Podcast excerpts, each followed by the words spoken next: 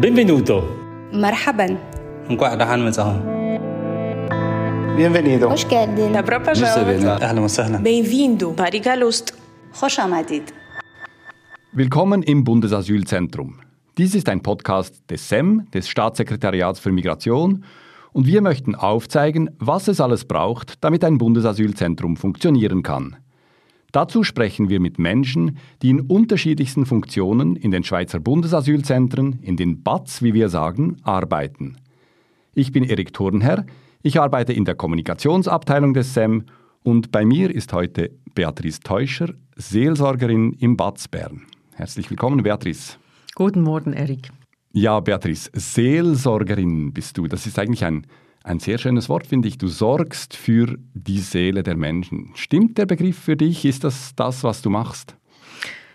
Ja, das ist das, was ich mache. Also die Seelsorge, die kümmert sich um das Wohl der Asylsuchenden im BATS. Sie sorgt dafür, dass sich die Menschen öffnen können, dass die Menschen Unterstützung bekommen, vielleicht Orientierung bekommen.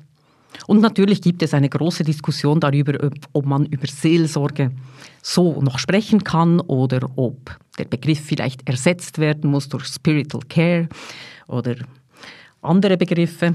Aber für mich passt er eigentlich gut. Also dann würde ich vorschlagen, dass du uns ein bisschen erzählst, was du machst. Ich weiß, du bist an die Schweigepflicht gebunden, aber vielleicht kannst du doch ein bisschen sagen, wie so ein typischer Tag von dir in einem Batz, im Batz Bern abläuft. Ja, ich komme oft am Morgen während der Frühstückszeit ins Bad, begrüße die Leute auch beim Frühstück. Ich laufe durch die Tische, begrüße die Leute, spreche vielleicht mit der einen oder anderen Person etwas länger. Daraus ergibt sich vielleicht auch ein Bedürfnis, dass man noch länger miteinander sprechen möchte und dann gehe ich ins Büro mit der Person und dort führen wir dann ein Gespräch unter vier Augen in, an einem ruhigen Ort, wo ich mir auch ausreichend Zeit nehmen kann für die Menschen. Dann bewege ich mich durchs Zentrum und gehe vielleicht bei der Pflege vorbei, frage, ob sie jemanden kennen, der gerade ein Bedürfnis hätte, mit mir zu sprechen. Oftmals begrüße ich die Leute einfach in den Gängen, mache einen kurzen Schwatz mit ihnen, ziehe weiter und so weiter. Und Bedürfnis hast du gesagt. Also was haben die Leute für Bedürfnisse, für Gesprächsbedürfnisse oder für Sorgen? Viele Sorgen drehen sich natürlich um die eigene Familie. Oft werden die Familien getrennt, also dass, dass ein Teil der Familie noch irgendwo im Herkunftsland ist oder unterwegs auf der Flucht und ein Teil der Familie eben bereits in Bad Bern ist. Das sind sehr häufige und sehr schmerzvolle Geschichten, die die Menschen mit mir teilen und danach fragen, wie sie damit umgehen können. Aber es gibt auch ganz banale Fragen. Kürzlich hat mich jemand gefragt, wo der nächste Berschkaladen ist. Der nächste was? Berschkaladen. Ich wusste auch nicht genau, das ist irgendeine Marke. Ähm, es gibt auch ganz oberflächliche Gespräche immer wieder. Ich würde sagen, Asylsuchende sind ja einfach Menschen wie wir auch. Es gibt das ganze Spektrum an seelischen Bedürfnissen bei ihnen wie bei uns auch. Manchmal geht es um Erziehungsfragen, manchmal ist es Liebeskummer, oft ist es Trauer. Viele Menschen haben Angehörige verloren. Manchmal geht es aber einfach auch darum, etwas zu teilen. Die Freude oder etwas, was man gut kann. Viele haben große Kenntnisse in gewissen Gebieten. Darüber möchten sie mit den Menschen sprechen, mit uns Seelsorgenden auch. Ich glaube, die ganze Palette an menschlichen Bedürfnissen findet man in einem Batz. Und sind es eher Frauen, die kommen, eher Männer, mehr Erwachsene oder kommen auch Kinder oder kommen ganze Familien zu dir? Es gibt alles. Ich hatte einmal in meinem kleinen Büro 13 Personen. Ähm, das ist jetzt nicht der Normalfall. Meistens kommen die Leute allein, aber manchmal kommen auch Paare, manchmal kommen sie auch mit mm, Freundschaften, die sie im Batz gemacht haben, vielleicht wegen Übersetzungs, aus Übersetzungsgründen. Es kommen aber auch Familien mit Kindern. Ich habe auch Spielsachen in meinem Büro, damit die Kinder sich beschäftigen können, während die Erwachsenen sprechen. Ich achte dort ein bisschen darauf, dass es nicht zu schwere Themen sind, wenn ganze Familien mit Kindern kommen. Damit die Kinder nicht zusätzlich belastet werden. Und wenn du sagst schwere Themen, was sind die wichtigsten schweren Themen, mit denen die Leute kommen? Ja, es sind Traumata, es sind äh, Verluste von Angehörigen, es sind äh, seelische Verletzungen aller Art. Also es gibt viele Leute, die unglaubliche Gewalt erfahren haben, sei es Folter, sei es Vergewaltigungen, sei es psychische Misshandlungen, Unterdrückung, Diskriminierung. Hm. Und was glaubst du, wie hilfst du ihnen? Was kannst du ihnen geben?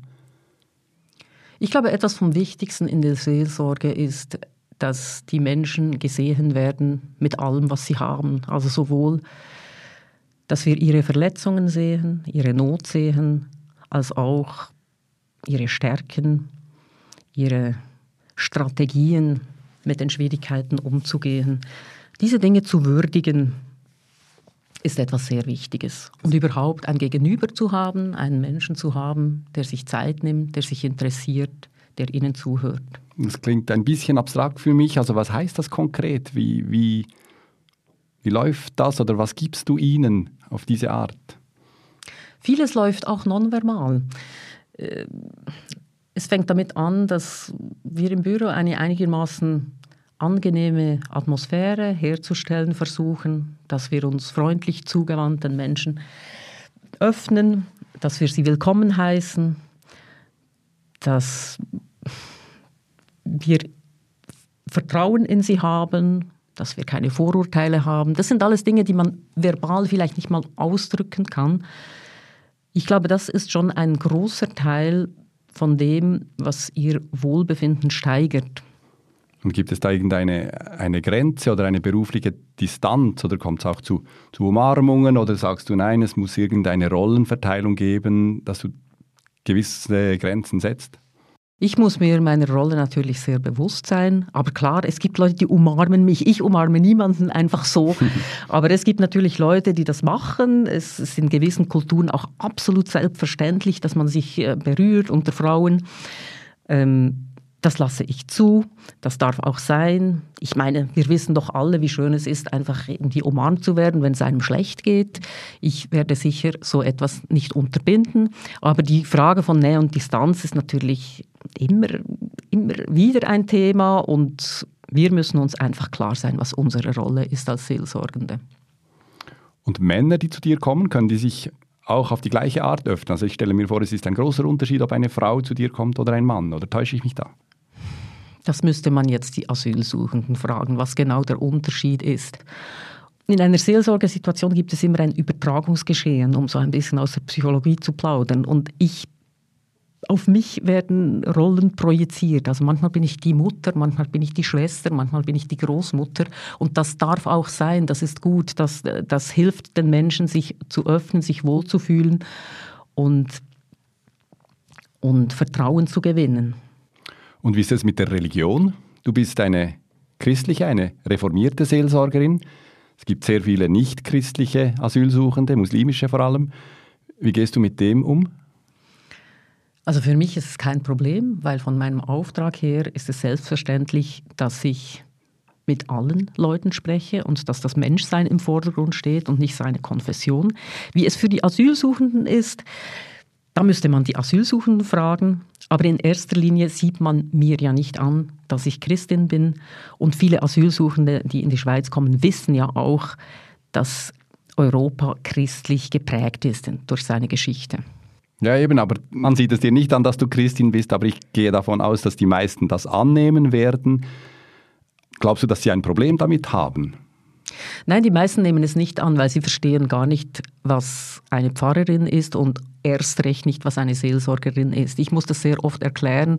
Äh, mache das aber nicht allzu ausführlich. Ich sage dann einfach, ich, ich komme von der Kirche und damit können Sie etwas anfangen. Und sobald ich mehr ins Detail gehe, merke ich, dass es unverständlich wird, weil diese Konzepte nicht bekannt sind. Weder Seelsorge, in manchen Kulturen ist das Seelsorgekonzept überhaupt nicht bekannt und auch nicht, dass eine Frau einen Leiten, eine leitende Funktion hat, haben kann in einer religiösen Gemeinschaft.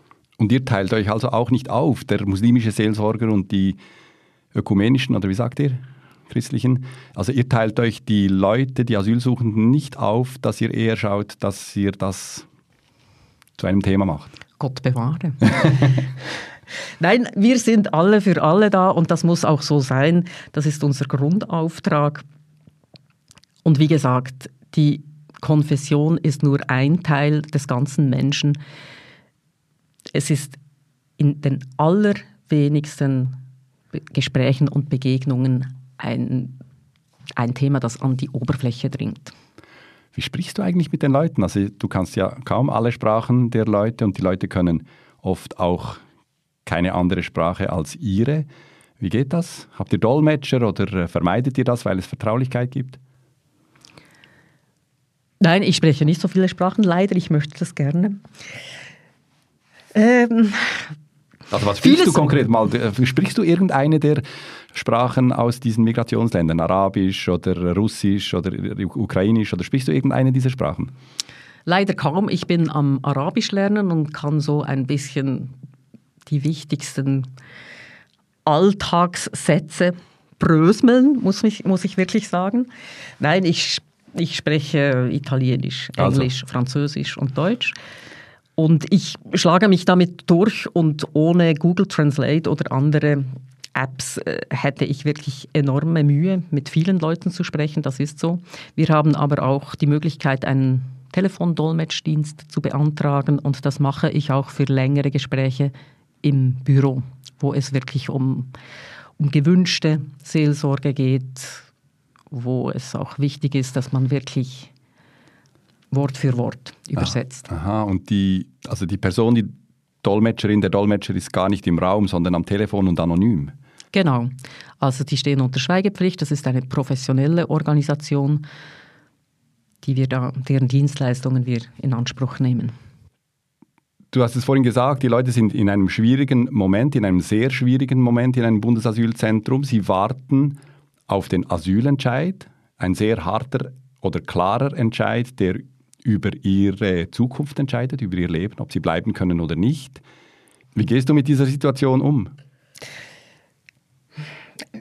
Wir stehen den Menschen sehr nahe äh, als Seelsorgende und selbstverständlich ist ein positiver Entscheid auch für uns eine Freude. Wir freuen uns mit Ihnen, wenn Sie das erreicht haben, was Sie sich vorgenommen haben, was Sie erhofft haben. Und entsprechend sind wir natürlich auch niedergeschmettert oder traurig, wenn ein negativer Entscheid gefällt wird. Aber es sind harte Entscheide oder auf jeden Fall, sagen wir, für die Menschen, die eine, einen negativen Entscheid erhalten, sehr harte Entscheide. Du arbeitest in einem Gebäude des SEM, aber nicht für das SEM. Wie schafft ihr das? Wie machst du das, dass ihr da unabhängig bleibt? Und wie wichtig ist das, dass, das, dass es diese Unabhängigkeit gibt? Also die Unabhängigkeit vom SEM ist für uns Seelsorgenden unglaublich wichtig, essentiell. Denn die Seelsorge, die hat so wie zwei, zwei Hauptpfeiler. Also der eine Pfeiler ist, dass wir ein Vertrauensverhältnis mit den Menschen aufbauen müssen. Und dieses Vertrauensverhältnis kann besser aufgebaut werden, wenn wir unabhängig sind vom SEM. Denn diese Leute sind sehr sensibel, haben vielleicht auch schlechte Erfahrungen gemacht mit staatlichen Organisationen. Und wenn sie wüssten, dass wir zu verknüpft sind mit dem SEM, dann würden sie sich vielleicht nicht wirklich öffnen können. Und das ist essentiell, dass sie sich öffnen können, dass sie einen Raum haben, wo sie ganz frei sprechen können. Die Asylsuchenden würden wahrscheinlich das Gefühl haben, ja, vielleicht fließen dann doch noch irgendwelche Informationen zum SEM und das darf nicht sein. Und wie wissen Sie das? Beziehungsweise wie stellst du sicher, dass Sie verstehen, dass du jemand von extern bist? Indem ich Ihnen das erkläre. Ich sage, wir sind unabhängig vom SEM und ich sage, wer unser Akteur ist, also das sind, sind die Kirchen oder in meinem Fall jetzt die interkonfessionelle Konferenz, das ist ja je nach Kanton unterschiedlich. Ich möchte noch schnell sagen, der andere wichtige Pfeiler ist äh, die Beurteilungsfreiheit. Also wir möchten gerne den Menschen begegnen ohne Vorurteile, ganz offen sein für alles, was sie bringen. Und das BATS ist natürlich die äh, Beurteilungs- Anstalt. Also es geht dort primär darum, die Flüchtlingsqualität oder Eigenschaft zu beurteilen. Und wenn zu viel von diesem Beurteilenden in die Seelsorge fließt, dann verlieren wir unsere Grundlage. Also wir möchten, dass die Menschen nicht beurteilt werden, sondern dass sie eben sich öffnen können, dass sie von dem sprechen können, was ihnen am Herzen liegt, ohne dass sie gerade mit positiv oder negativ äh, beurteilt werden. Hm. Also man muss vielleicht dazu sagen, dein Salär wird nicht vom SEM bezahlt, oder? Sondern eben von der IKK, von dieser interkonfessionellen Konferenz. Danke, ich kann das nicht so gut sagen. Also auch wenn ihr Teil der SEM-Strukturen seid, ist euch wichtig, dass ihr nicht vom SEM bezahlt seid. Ich finde das essentiell, dass wir diese Freiheit haben, genau aus diesen zwei Gründen. Das schulden wir den Asylsuchenden auch. Es ist wirklich vom Asylsuchenden her gedacht, dass er diesen Freiraum hat und eine beurteilungsfreie Zone. Hm. Jetzt nimmt mich natürlich auch ein bisschen Wunder von dir. Also du hast jetzt gesprochen darüber, was du machst, wie du das machst. Was motiviert dich jeden Tag, diese Arbeit zu tun? Es ist eine sehr vielseitige und berührende Arbeit. Also die Begegnung mit den Menschen ist etwas sehr Belebendes, etwas sehr Berührendes. Ich, ich habe schon als Studentin in einem Durchgangszentrum gearbeitet und das hat mich eigentlich nie mehr so richtig losgelassen. Ich glaube, was mich fasziniert, ist, dass Flüchtlinge eine enorme Stärke mitbringen, also eine Widerstandskraft und alle ihre Kräfte mobilisieren, um so eine Flucht zu organisieren. Und auf der anderen Seite sind sie höchst verletzlich. Und ich glaube, das hat etwas mit unserer Conditio Humana zu tun, also mit, mit unseren Grundbedingungen als Mensch. Also wir sind stark und wir sind unglaublich verletzlich gleichzeitig. Und diese Weisheit quasi mit den Asylsuchenden teilen zu können, ist ähm, für mein Leben sehr bereichernd, interessant, manchmal auch schwer, aber manchmal eben auch zutiefst befriedigend. Ich denke, es ist kein Zufall, dass in der Bibel so viele Flüchtlinge zu Vorbildern geworden sind. Ah ja, also kommen wir, kommen wir nochmal auf die Bibel. Also die Bibel ist ja voll von, von Fluchtgeschichten, oder? Äh, Josef und Maria war, waren auf der Flucht, äh, das israelitische Volk war auf der Flucht. Ist das ein Thema, das du aufnimmst? Das ist ein Thema, das mich natürlich permanent indirekt begleitet. Das ist jetzt nicht so, dass ich das mit den Leuten direkt teile. Ich bin ja nicht als Missionarin unterwegs. ich möchte auch nicht, dass ich so verstanden werde. Aber für mich sind das natürlich wie wichtige Wegweiser oder, oder Grundpfeiler, die meine Arbeit tragen. Und wie lange kann man so einen Job machen? Ich weiß nicht, wie lange du ihn schon machst, aber ich denke, also das ist äh, ein Job, der einen auch auslaugen kann, der schwierig ist. Man nimmt das mit nach Hause. Wie lange denkst du, kann man so etwas oder kannst du das machen? Also ich mache es jetzt fast sieben Jahre und ich bin immer noch begeistert. Ich glaube, es ist ein bisschen ein Fehler, wenn man das Gefühl hat, Flüchtlinge sind immer etwas, die oder sind Menschen, die unsere Ressourcen aufbrauchen und auffressen. Ich, ich sehe eben ein riesiges Potenzial in diesen Menschen und deswegen sind sie für mich auch belebend, bereichernd, berührend und ich glaube, wenn man den Blick auf ihr Potenzial lenkt, dann kann man diese Arbeit ewig machen. Dann höre ich daraus, dass du das noch nicht gerade ewig, aber sicher noch lange machen willst und wirst. Ja, ich will jetzt da keine Prognosen preisgeben, aber im Moment bin ich sehr zufrieden mit meiner Arbeit. Okay, dann wünsche ich für die kommenden Jahre, vielleicht sogar Jahrzehnte als Seelsorgerin in Bad Bern oder sonst irgendwo alles Gute. Herzlichen Dank für das Gespräch, Beatrice. Danke dir auch, Erik. Einen schönen Tag noch. Merci. ميرسي بأميد ديدار Спасибо. Пока. شكرا مع السلامة Arrivederci. Hoşça kal Station. Dite Nemir. مع السلامة. Dahanual. Adeus.